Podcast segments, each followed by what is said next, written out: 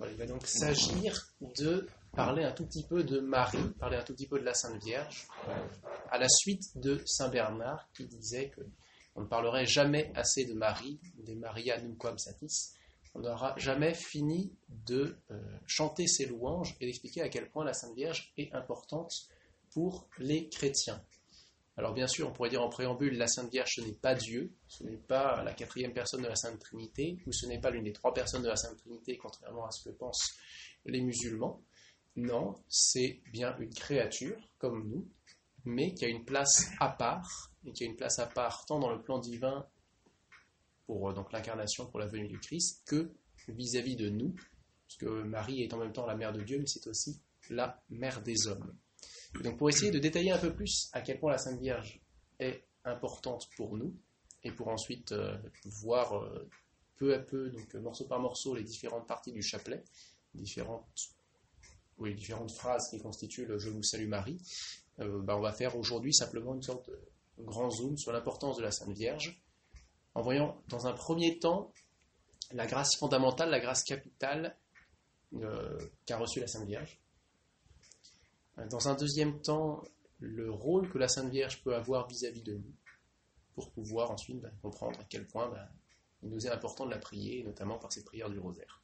Il y aurait d'autres prières possibles, mais c'est celle-là que nous avons traité sur laquelle nous allons nous arrêter un peu plus longtemps. Et donc, euh, en premier point, cette grâce capitale, ce qui fait que Marie est Marie. Ce qui fait que Marie a une place si importante, c'est pas l'Immaculée Conception. Même si c'est important l'Immaculée Conception. Fait que Marie est aussi haute au ciel, ce n'est ni son assomption, ni son couronnement. Toutes les grâces de Marie peuvent être récapitulées en une seule. La grâce fondamentale qui, qui différencie la Sainte Vierge de chacun d'entre nous, c'est le fait de devenir mère de Dieu. C'est parce que Marie a été choisie pour être mère de Dieu, parce que Marie a été choisie pour pouvoir accueillir en elle le Christ, qu'elle a été Immaculée Conception, qu'elle a été préservée en amont du péché originel.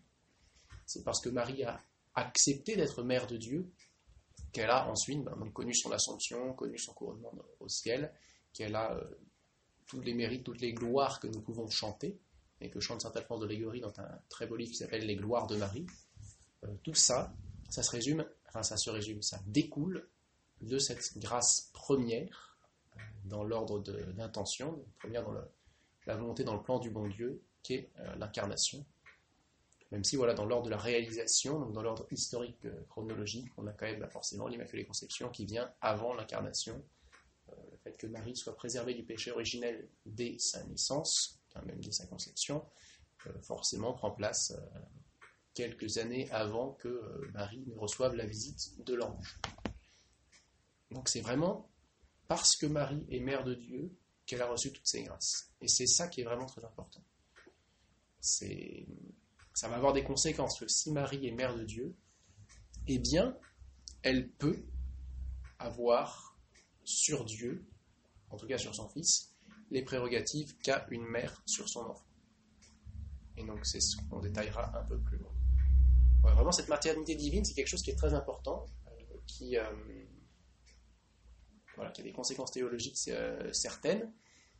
C'est l'un des premiers dogmes qui a été défini dans l'Église en tout cas, le premier dogme marial, ça c'est de manière très sûre, euh, dogme qui a été défini en 431 lors du concile d'Éphèse. Donc 431, euh, on est à la fin de l'Empire romain, une période culturelle euh, un peu troublée. le christianisme se répand de plus en plus, mais parfois un christianisme trafiqué. Et donc on est dans tout ce qui est la période de l'arianisme, avec un rejet de la, un rejet de l'incarnation. Donc on a des crises qui vont aller soit, enfin des, hérésies qui vont soit nier la divinité du Christ. Jésus est un pur homme, euh, ensuite euh, auquel Dieu aurait donné des grâces particulières, ou d'autres qui ont plutôt le vent en coupe à l'époque en disant bah, Jésus est un pur Dieu, mais en réalité il n'est pas vraiment homme. Il a une apparence humaine, comme nous pouvons avoir une apparence particulière quand euh, nous faisons du théâtre, quand nous mettons un déguisement, quand vos enfants mettent des déguisements et se déguisent en tigre ou autre, ou plutôt une bête. Euh, on, sait très bien que c'est pas eux. Donc voilà, on a cette hérésie arienne qui va être un peu dans cette euh, idée-là. Euh, Dieu le Père est le seul Dieu, et ensuite bah, le Fils et le Saint-Esprit, c'est une sorte de, sous-divinité, enfin c'est un peu le bazar.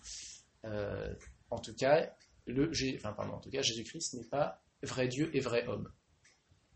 Et donc Marie n'est pas mère de Dieu, parce que ben voilà, pas mère de, pas mère de, bah, de la première personne de la Sainte Trinité. Et c'est euh, contre cette hérésie particulièrement que vont réagir différents conciles, notamment les conciles donc, euh, d'Éphèse en 431 et ensuite de Chalcédoine quelques, une bonne cinquantaine d'années plus tard, euh, qui vont essayer de rappeler, mais voilà, non, c'est important de bien comprendre qui est le Christ, qui est ce Sauveur qui est venu pour nous, et il se trouve que ce Sauveur, eh il est vrai homme et vrai Dieu. Donc, Jésus qui est une personne historique que certains, bon, en 431, non, il n'y a plus encore de témoins oculaires, que certains quelques générations plus tôt ont bien connu. Ce Jésus était vraiment un homme, mais en plus, il a prouvé par ses actions, il a prouvé par son agir, il a prouvé par les miracles qu'il faisait, les prophéties qu'il annonçait, qu'il était plus qu'un homme, mais qu'il était aussi Dieu. Et euh, donc là, on va être parti sur une partie un peu philosophique. On dit que les actions relèvent du suppôt, donc les actions relèvent de la personne. C'est-à-dire quand Jésus agit, il a posé un acte qui va être soit humain, soit divin. Quand Jésus marche euh, entre Jérusalem et Jéricho, c'est un acte humain. Quand Jésus marche sur les flots déchaînés, la place de la tempête, c'est plutôt un acte divin. Moi, j'arrive pas à faire ça tous les matins, même si ce serait chouette. Donc, on va dire les actions relèvent soit de sa nature divine, soit de sa nature humaine. On peut assez, normalement assez facilement les, les attribuer. Sauf qu'on ne va pas dire c'est la nature divine de Jésus qui a fait ça. On va dire c'est Jésus qui a fait ça, c'est Jésus qui a marché sur l'eau, c'est Jésus qui a multiplié les pains, c'est Jésus qui a marché simplement sur le chemin. Et donc voilà, et donc comme nous on peut faire euh, tous nos actes, on va pas dire c'est euh, ma nature humaine qui s'est levée ce matin du pied gauche, c'est ma nature humaine qui a fait ci, qui a fait ça, c'est moi qui l'ai fait. Donc c'est ce qu'on veut dire en disant que les actions sont du suppôt, les actions relèvent de la personne qui les a posées. Que ces actions, voilà, et donc euh, ces actions sont vraiment en lien avec la nature de la personne. Donc, euh, quand Jésus agit, il agit en même temps, on pourrait dire toujours, c'est à la fois en même temps un Dieu et un homme qui agit. C'est euh, le mystère de l'union hypostatique, donc cette union de deux natures en une seule personne. C'est quelque chose qui nous dépasse infiniment, mais c'est quelque chose qu'on peut quand même essayer de, bah, concevoir. de concevoir parce que le bon Dieu nous l'a révélé, sinon on serait foutu. On peut essayer de progresser un peu dans la compréhension qu'on a de ce sujet. Et donc, pourquoi est-ce que je parle tout un coup de Jésus? Déjà parce que c'est quand même lui qui est le cœur de notre religion. Et nous l'avons dit, donc Marie, sa grâce principale, c'est d'être mère de Dieu, c'est d'être mère du Christ.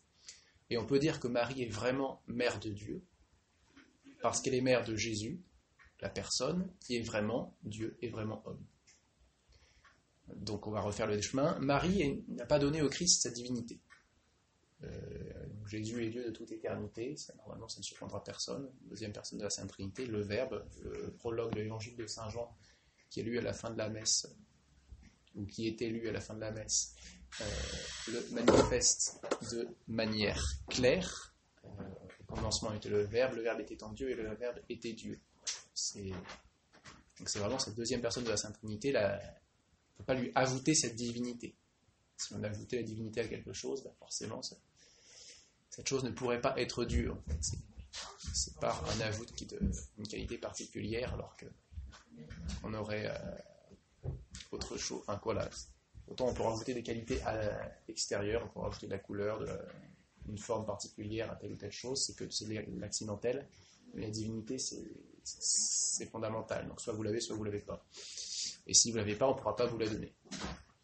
Donc, euh, voilà pour la divinité. Bonsoir, madame.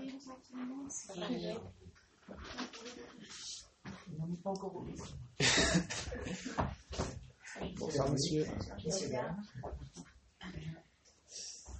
Bienvenue. donc, euh, en résumé, donc on est parti pour parler un tout petit peu de la Sainte Vierge.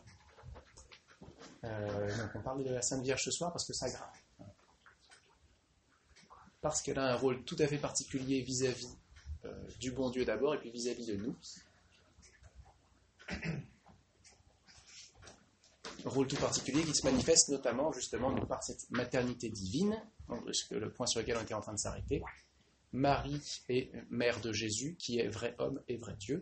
Et donc on avait vu de manière extrêmement simple que Marie n'avait pas pu donner à Jésus son, sa, sa divinité, par. Mais en revanche, elle lui a donné son humanité. Revoyez ce beau passage de l'Annonciation dans l'évangile de Saint Luc, dans la fin du chapitre 1 au début du chapitre 2. Euh, donc euh, l'ange Gabriel venant apporter l'annonce à Marie, et euh, bah, il est très clair que Marie, enfin voilà, que toute l'humanité du Christ vient de Marie. Il n'y a, pas, d'intervention matérielle extérieure, pas de père qui agissent pour arriver à Jésus, mais il y a vraiment seulement Marie et donc l'action du Saint-Esprit. Et donc, toute cette partie corporelle, toute cette partie matérielle, euh, on pourrait dire tout l'ADN de Jésus, si on veut parler en termes plus, scientifiques, ça va vraiment être l'ADN de Marie. Ça ne vient que d'elle. Donc c'est évidemment un cas unique euh, dans l'histoire, dans la science, dans tout ce que vous voulez. Et donc le côté humain, cette partie naturelle humaine du Christ, elle vient vraiment de Marie le Christ, qui est Dieu, aurait pu faire autrement. Il aurait pu décider de s'incarner, de, se matérialiser sur terre à l'âge de 30 ans sans avoir besoin de passer par une mère, sans passer par Marie. En soi, voilà, ça lui et puis, enfin, il est tout puissant, c'est pas quelque chose d'inconcevable, mais euh, s'il a décidé de faire autrement, c'est qu'il y, a des raisons. Et ces raisons, on va les voir un petit peu plus loin. Mais donc, ce qui est fondamental, c'est que le Christ, en se faisant vraiment homme par Marie, en attendant l'acceptation de la Sainte Vierge pour pouvoir faire cela, euh, se met dans une relation dire, de dépendance vis-à-vis de Marie. On a ce beau passage euh, à la fin du passage du recouvrement de Jésus au temple. Vous savez, la Sainte Famille part en pèlerinage à Jérusalem et Jésus reste au temple pendant trois jours, enseignant les docteurs de la loi, mais à l'insu de ses parents. Et donc à la fin, quand il est retrouvé, on a la conclusion du passage et donc euh, Jésus repart avec Marie et Joseph et il leur était soumis. voilà, il se, soumet, il, obéit à ses parents, donc à Marie qui est sa mère, à Saint Joseph qui est son père adoptif. Euh, et donc ce qu'il faisait déjà dans sa vie euh, terrestre, il va continuer en un sens à le faire dans sa vie actuellement, dans sa vie céleste, mais le terme n'est pas très bon. En tout cas, voilà, ce Jésus qui était soumis à ses parents était certes euh, vrai homme, mais aussi vrai Dieu. Donc là, je pense que voilà, c'est à peu près clair. Jésus, euh, qui est Dieu, est en même temps vrai homme et vrai Dieu. Marie est mère de Jésus en tant qu'il est homme, mais on ne peut pas séparer dans une personne euh, bah, ces deux natures. Hein. donc Jésus est, pardon, Marie peut, est vraiment appelée mère de Dieu. C'est pas une image, c'est pas une métaphore, c'est pas quelque chose de poétique, c'est quelque chose de vrai. Même si ça nous dépasse un peu. Donc Marie est Mère de Dieu, c'est vraiment la grâce fondamentale de la Sainte Vierge à laquelle toutes les autres sont liées, que ce soit en préparation ou en développement de cela. Marie est Mère de Dieu, mais elle va aussi euh, avoir un rôle vis-à-vis des hommes. Cette maternité divine va découler dans ce qu'on appelle la maternité spirituelle. c'est un peu le deuxième temps pour ce soir. Et pour l'illustrer, euh, je fais appel à vos mémoires euh, bibliques qui sont évidemment extrêmement affûtées. Heureusement, j'ai pas pris un passage trop compliqué, ça s'appelle les noces de Cana. Donc ça, normalement, c'est à peu près connu par tout le monde. Euh, les noces de Cana, ça arrive très tôt dans l'Évangile. C'est-à-dire que c'est raconté dans l'Évangile de Saint Jean au chapitre 2. Donc c'est assez vite. c'est raconté, c'est au début de la vie publique. Jésus a commencé à appeler différents apôtres mais il n'a encore fait aucun signe, aucun miracle. On a ce passage à la fin, donc ce fut le premier signe que Jésus fit et ses apôtres crurent en lui. Donc c'est vraiment au tout début de la vie publique. Et euh, ce qui est intéressant, c'est que c'est euh, c'est d'abord Marie qui est invitée aux noces, et je trouve que Marie est invitée et Jésus est là avec ses disciples. Je ne sais pas si lui était vraiment 100% invité ou pas. Si vous avez des listes d'invitations à faire, attention, il peut toujours y avoir des surprises. Euh, et en fait, c'est les dernières fois que Marie va parler. les dernières paroles de Marie dans l'Évangile, les dernières paroles de Marie dans le Nouveau Testament, c'est là. La Sainte Vierge, n'est pas une grande bavarde. Euh, je ne sais pas si je vous l'avais déjà dit. Euh, la Sainte Vierge parle sept fois au total dans l'Évangile. C'est pas énorme. Donc, deux fois lors de l'Annonciation. Comment cela se fera-t-il que je connais point d'homme? Voici la servante du Seigneur qui me soit fait selon ta parole. deux fois lors de la visitation. Alors, il y a une fois, on ne sait pas ce que c'est. On dit euh, Lorsque ta salutation a retenti à mes oreilles, répond Élisabeth. ça veut dire que Marie a au moins dit bonjour à Sainte Élisabeth. Donc euh, voilà, c'est un demi-coup. Et ensuite, euh, la très belle prière du Magnificat sur laquelle on pourrait passer des heures et des heures. Une fois lors du recouvrement de Jésus au temple, mon enfant, pourquoi nous as-tu fait cela? Ton père et moi, en pleurant, nous te cherchions. Donc voilà ce cri du cœur angoissé de, de la mère qui a perdu son enfant, tout comme, le, qui est un peu comparable au cri du pécheur qui a perdu le bon Dieu et qui le recherche, qui demande sa miséricorde. Et puis Cana. Cana où la Très Sainte Vierge parle deux fois. Et après, c'est grand silence. Donc les deux paroles de la Très Sainte Vierge Marie, c'est un peu comme un testament. Les dernières paroles d'une personne. On va y faire particulièrement attention. Particulièrement attention pardon. Et donc ces deux paroles, la première est adressée à Dieu et la seconde aux hommes. Donc normalement pas besoin de vous rappeler ce passage, ces noces, ce mariage où tout se passe bien, mais où le vin va venir à manquer. Et euh, première chose, c'est la Sainte Vierge qui se rend compte que ce vin va manquer. C'est pas le maître du festin, c'est pas euh, l'époux, c'est pas euh, des serviteurs, c'est Marie qui réalise qu'il va y avoir un souci. Donc ça nous montre déjà, pour nous, qu'avant même que nous connaissions nos besoins, nous réalisions les problèmes qui vont nous tomber dessus, Marie, on pourrait dire, les anticipe. Elle les voit. Elle voit nos difficultés, elle voit nos faiblesses, elle voit les épreuves qui nous attendent, qui euh, risquent de nous tomber dessus. Alors elle les voit, vous allez me dire, c'est très bien, mais elle ne fait pas que les voir, elle va en faire quelque chose. Marie voit ça, et elle va ensuite en parler au bon Dieu. Tout comme donc Marie, là justement dans cet épisode des noces de Cana, va voir son fils, Jésus, qui est vrai Dieu et vrai homme, pour lui dire simplement, ils n'ont plus de vin. Normalement, vous aurez repéré sans trop de difficulté qu'il s'agit simplement d'un constat, c'est une phrase affirmative, euh, c'est pas une demande. Est-ce qu'on pourrait faire quelque chose? Il n'y a pas de sollicitation de miracle de manière directe, mais Marie présente à Dieu un besoin des hommes. Voilà, ce besoin que les hommes n'ont pas forcément encore repéré eux-mêmes, donc en tout cas que les, les, les, mariés, les invités, les personnes de la noce n'ont à ce moment-là pas repéré. Tout comme dans nos vies, ben, on peut avoir des besoins qu'on n'a pas encore repérés. On ne sait pas qu'on a besoin d'aide sur tel ou tel point. Y a des points sur lesquels on sait qu'on a besoin d'aide, on peut le demander dans la prière, très bien. Mais même là où on ne le voit pas, ben, la Sainte Vierge va pouvoir intercéder pour nous, va pouvoir présenter à Dieu nos besoins, pour, euh, en un sens, euh, pas forcément le forcer, pas forcément lui, enfin, voilà, lui forcer la main, le forcer à agir, mais euh, bien montrer au bon Dieu que ça lui ferait plaisir qu'il y ait quand même quelque chose qui soit fait. Parce que quelle est la réaction du Christ lors de ces noces de Cana? Une réaction assez mystérieuse. la réponse étant difficile à traduire. Femme, que me veux-tu? Mon heure n'est pas encore venue.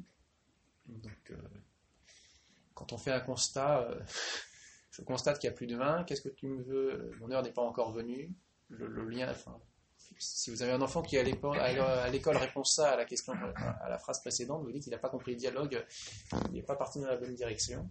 Euh, si Jésus fait ça, c'est qu'il a quand même une idée derrière la tête, s'il va plus loin. Alors cette heure qui n'est pas encore venue, c'est l'heure de sa passion. C'est compréhensible de manière assez claire. On a le jeudi saint, le, début du discours, euh, discours après la scène. Donc, euh, au moment où le Christ est avec ses apôtres, où il dit bah voilà Père, l'heure est venue, glorifie ton Fils. Donc on a vraiment cette idée, ce même vocabulaire qui est repris et à Cana, mon heure n'est pas encore venue, et lors de la scène pour ensuite la Passion. Mon heure n'est pas encore venue, donc effectivement l'heure de mourir n'est pas encore venue pour le Christ, l'heure de donner sa vie pour les hommes n'est pas encore venue mais euh, voilà, agir, manifester sa divinité, serait en quelque sorte déclencher un compte à rebours. Je vous le disais il y a quelques instants, euh, le miracle des noces de Cana, c'est le premier miracle que fit le Christ. Et à partir de là, ses disciples crurent en lui. Avant, ils le suivent parce que bah, a l'air sympathique, qu'il parle quand même avec autorité, euh, mais pas parce qu'il fait des miracles. Là, on se dit, bah oui, il y a quelque chose de plus c'est un homme, ça c'est clair, mais c'est au moins un ami du bon Dieu, un faiseur de miracles, un prophète. De là à se dire c'est Dieu, il y a encore une étape que les apôtres, les disciples n'ont pas faite à ce moment-là. Mais ils sont vraiment. il y a quand même quelque chose de plus. D'où un attachement ferme des apôtres. Et à partir du moment où, où vous avez du succès, vous avez des amis, vous avez aussi des ennemis. Donc c'est aussi à partir de là que vont commencer à se matérialiser les inimitiés, euh, les rejets du Christ, qui vont avoir lieu de plus en plus, des fermetures de cœur des pharisiens, des euh, sadducéens et autres prêtres, qui euh, vont bah, en fait, peu à peu conduire jusqu'à la passion, jusqu'à la crucifixion du Christ par jalousie, par officiellement par blasphème, pour blasphème. Bref, mon heure n'est pas encore venue. Donc ça c'est ce que dit le Christ, et pourtant, euh, la Sainte Vierge ne se laisse pas désemparer. Sa première parole s'adressait à Dieu pour lui présenter les besoins du mariage, tout comme sa, parole actuellement s'adresse à Dieu pour présenter les besoins que chacun de ses enfants peut avoir. La deuxième parole est adressée justement aux hommes. La Sainte Vierge ne se laisse pas décontenancer par la réponse mystérieuse du Christ, elle se tourne vers les serviteurs et elle leur dit, tout comme elle nous dit à chacun d'entre nous, faites tout ce qu'il vous dira. Donc là, on est vraiment sur la dernière parole de Marie. Marie ensuite apparaîtra certes au pied de la croix, mais elle ne parle pas. Elle apparaît à un certain moment dans l'évangile, mais sans parler, sans qu'en tout cas ses paroles aient été retenues. Vraiment la dernière parole, et c'est à peu près la seule qui soit adressée donc, aux hommes, aux serviteurs. C'est tout ce qu'il vous dira, faites-le. Euh, c'est important que ce serviteur, c'est ce que nous sommes tous. Nous sommes appelés par le bon Dieu, mais nous sommes ses serviteurs, nous sommes largement inférieurs à notre maître, euh, créature face au créateur, appelé certes par amour à une élévation surnaturelle, appelé au ciel, appelé à la grâce, appelé à quelque chose de très beau, de magnifique, appelé à voir la vie de Dieu en nous, mais euh, on pourrait dire tout en restant à notre place, en nous rappelant que toutes ces grandeurs, nous ne les méritons pas.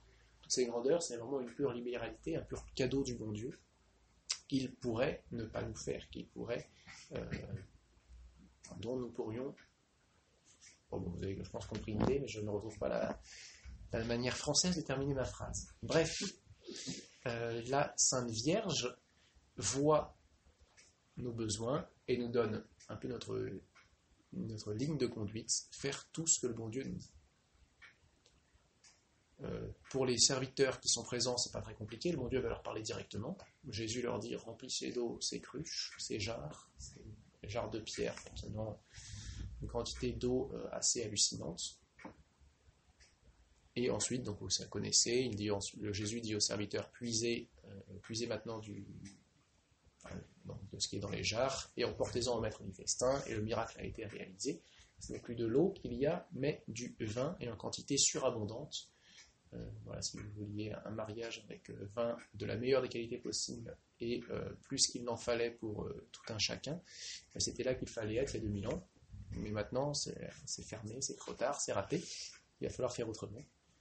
Donc, la Sainte Vierge donne la consigne au serviteur, faire tout ce que le bon Dieu nous demande. Très facile à dire, beaucoup plus difficile à réaliser, parce qu'il faut pour nous ensuite essayer de comprendre quelle est la volonté du bon Dieu sur chacun de nous. Et donc ça, ça demande, euh, ça demande de la prière, ça demande de la réflexion, ça demande parfois des retraites spirituelles. Euh, ça demande aussi d'être en fait simplement fidèle aux engagements du quotidien. Euh, voilà, fidèle aux engagements du mariage, fidèle à votre devoir d'État, votre devoir de parent, votre devoir aussi bah, d'enfant vis-à-vis de vos parents. Enfin voilà, tout un tas de choses pour lesquelles on n'a pas vraiment de questions à se poser. Alors, il, y aura il y aura la manière de réaliser ce devoir d'État qui peut varier et, typiquement, vous savez bien mieux que moi que dans l'éducation, euh, l'objectif est toujours le même, mais en fonction des enfants, on ne va pas pouvoir prendre 100% la même méthode. Donc, il va y avoir quelque chose qui va devoir, enfin, une adaptation qui va être nécessaire. Mais dans tous les cas, vous savez que vous devez élever vos enfants et les élever chrétiennement. Et ça, ça fait partie de ce que le bon Dieu vous demande.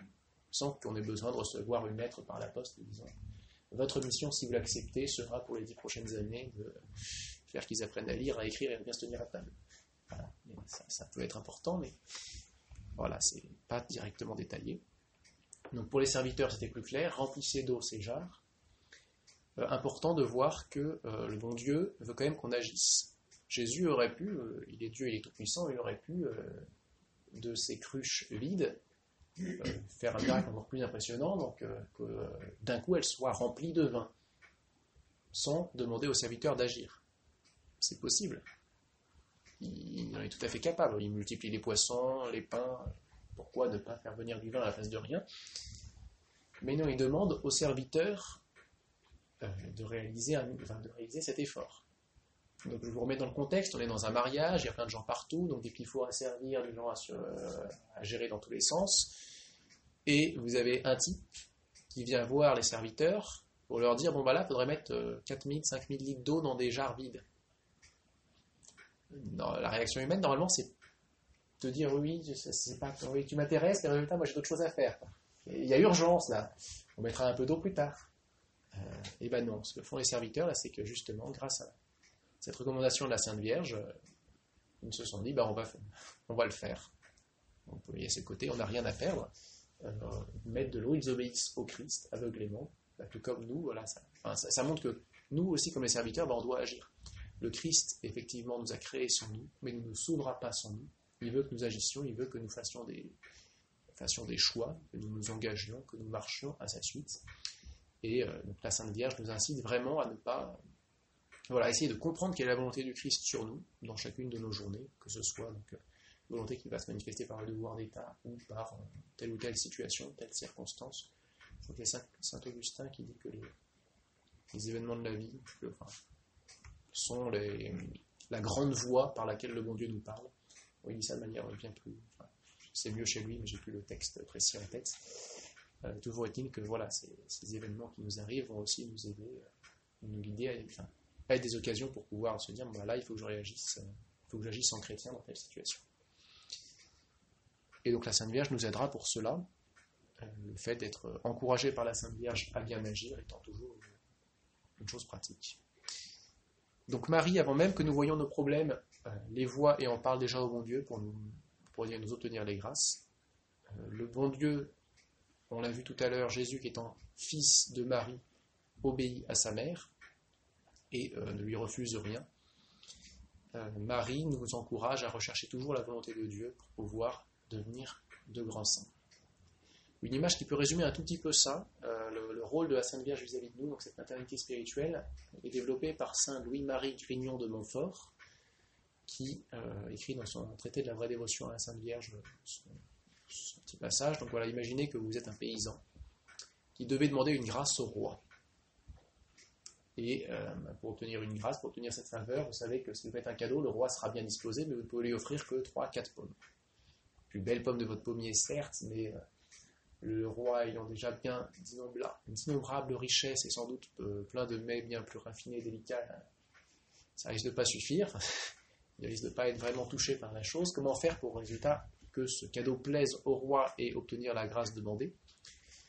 Il faut que le paysan passe par la reine si la, reine présente au roi ses pommes, la reine les prendra, et, enfin, il y a un fort détail, la reine prendra ses pommes, les mettra sur un plateau d'or et les apportera au roi, qui les acceptera avec joie, non pas parce que, pas tellement pour ce que c'est en, soi qu'une pomme, mais parce que ça lui vient de euh, la reine, de la personne qu'il aime. Et donc en fait, euh, la, transposition est en fait avec pour nous c'est la même chose avec Marie. Nous ne sommes pas grand chose. Là, normalement, j'apprends rien à personne. Euh, on ne fait pas le bien qu'on voudrait, mais on fait le mal qu'on ne voudrait pas. C'est la formule de saint Paul. On essaye d'aller vers le bon Dieu. On va lui demander des choses. On va faire des efforts, mais qui, à côté, de son incommensurable grandeur, ne sont rien. On peut toujours les présenter, mais on peut aussi les présenter par Marie. On peut aller à Jésus, aller à Dieu par Marie, et euh, ben voilà, Marie se débrouillera pour que nos maigres efforts, quels qu'ils soient, soient rehaussés d'un éclat qu'ils n'auront pas sinon. Ils ne rendraient pas nos efforts inutiles, mais ce qui ne les élèverait pas. Bon voilà, on ne peut pas non plus détailler, prendre l'image à 100%. Euh, le roi pourrait ne pas donner grâce à cause des pommes, le bon Dieu, lui, quels que soient nos efforts, euh, en tiendra compte et nous aidera. Donc, de l'importance d'aller euh, à Jésus par Marie, ça, quand même, euh, ça nous facilite grandement le travail. Et donc, pour pouvoir aller à Jésus par Marie, il y a une chose qui est importante, ça va être de prier la Sainte Vierge. Prier Marie, donc se tourner vers elle, lui parler, lui confier nos journées, nos peines, nos actions. Et euh, donc il existe beaucoup de prières à la Sainte Vierge, le souvenez-vous, le Subtum Presilio, qui est une des plus anciennes prières à Marie connues. Nous, nous, réfugions sous votre protection. Mais il y a aussi évidemment le Je vous salue Marie, qui peut être repris que ce soit dans l'Angélus ou dans le chapelet. Et donc, comme c'est vraiment la prière fondamentale, c'est celle dont on va parler un peu plus les prochaines fois. pourquoi le Je vous salue Marie et pourquoi le chapelet? Bah là, en fait, j'ai décidé d'écouter Notre-Dame, c'est pas très compliqué. À peu près chaque fois que la Sainte Vierge apparaît, que ce soit à Lourdes, à Fatima, à Pontmain en un sens, la Sainte Vierge demande de prier, et à Lourdes et Fatima en particulier, de manière euh, explicite, de prier le chapelet. À Pontmain, c'est simplement Mais priez mes enfants, Dieu vous exaucera en peu de temps, mon fils se laisse toucher à Lourdes, c'est Voulez-vous me faire la grâce de venir ici 15 jours prier le chapelet? Et ensuite, voilà, prier pour les pécheurs, tout un tas de choses. À, Fatima aussi, la très Sainte Vierge Marie demande aux euh, trois bergers de prier le chapelet. Et donc, ben voilà, si la Sainte Vierge demande à ce qu'on prie le chapelet, et ce de manière régulière, c'est que cette prière doit avoir une efficacité spéciale. C'est une sorte d'arme qui nous permet de nous tourner vers le ciel. Euh, le chapelet, qu'est-ce que c'est? Vous le savez très bien. Cette euh, méditation, cette récitation méditée euh, de Je vous salue Marie, entrecoupée de notre Père, tout en se penchant sur un mystère qui va refléter l'incarnation du Christ, un mystère joyeux. voilà, enfin, trois principaux types de mystères. les mystères joyeux sont l'incarnation du Christ, sa passion, donc le moment par lequel il nous sauve dans les mystères douloureux, et la preuve de notre de la certitude de notre foi dans les mystères glorieux. Vous savez que le pape Jean-Paul II avait ajouté les mystères joyeux qui, qui euh, lumineux, merci. Pardon, donc euh, qui s'inscrivent entre les, entre les joyeux et douloureux, justement, donc un peu sur la partie vie publique du Christ, qui peuvent être médités sans problème, euh, qui sont juste ainsi qui sont des belles sources d'inspiration. Typiquement, dans les mystères lumineux, vous avez les mystères des noces de Cana. donc, cette transformation dont on a parlé, donc, on peut tirer beaucoup de choses c'est euh, moins directement dans la logique des trois autres, c'est-à-dire que par l'incarnation, vous avez euh, incarnation, passion et résurrection, ça a vraiment toujours été le cœur du message chrétien. Dieu nous aime, il s'est fait homme, il a souffert pour nous, il est ressuscité. Et euh, le fait que Dieu soit, enfin que Jésus soit Dieu est prouvé par effectivement toute sa vie publique. Mais donc c'est pour ça que dans ce qu'on appelle le kérim, donc l'annonce initiale de l'évangile, que ce soit il y a deux, il y a 1950 ans après la résurrection ou euh, dans la suite des siècles, on s'est vraiment concentré sur, euh, bah, sur, des enfin, sur ce qui correspond au mystère joyeux, douloureux, glorieux. D'où le fait que le rosaire euh, soit toujours en fait à trois, trois familles et pas à quatre. C'est aussi plus rapide à faire. Bref, euh, dans tous les cas, c'est euh, ce qui va être important quand on récite un chapelet, quand on récite ces dizaines, c'est pas simplement de réciter une formule de prière 50 euh, fois d'affilée, mais c'est essayer un peu de comprendre ce que ces mots veulent dire, de comprendre ce qu'est le mystère médité.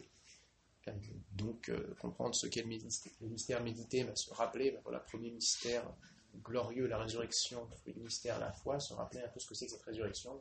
Jésus qui se relève de la mort, chose qui est totalement impossible. Comment est-ce qu'on va essayer de comprendre ça? Ben, On va essayer de le comprendre à l'aide de la Sainte Vierge. On va demander à Marie, en fait, en récitant des jeux Salut Marie, qu'elle nous aide à mieux comprendre, mieux percevoir ce qu'est ces mystères que nous sommes en train de méditer. Mystère, donc il y aura toujours quelque chose qui dépassera notre intelligence, qui dépassera notre force, mais qu'on peut pour autant toujours de mieux en mieux connaître.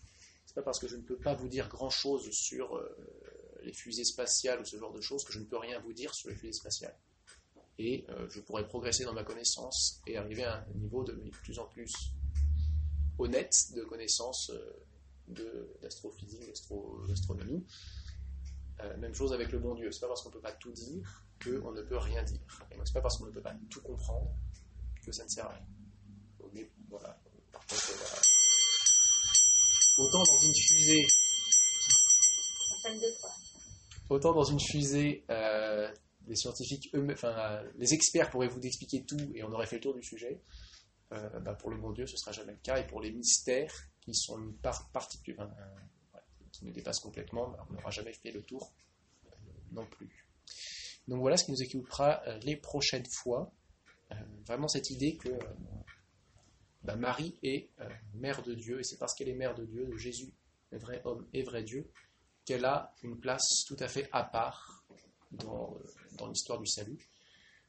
mère de Dieu, donc donc mère du Christ, mais aussi mère des hommes, notre mère, elle prend soin de nous.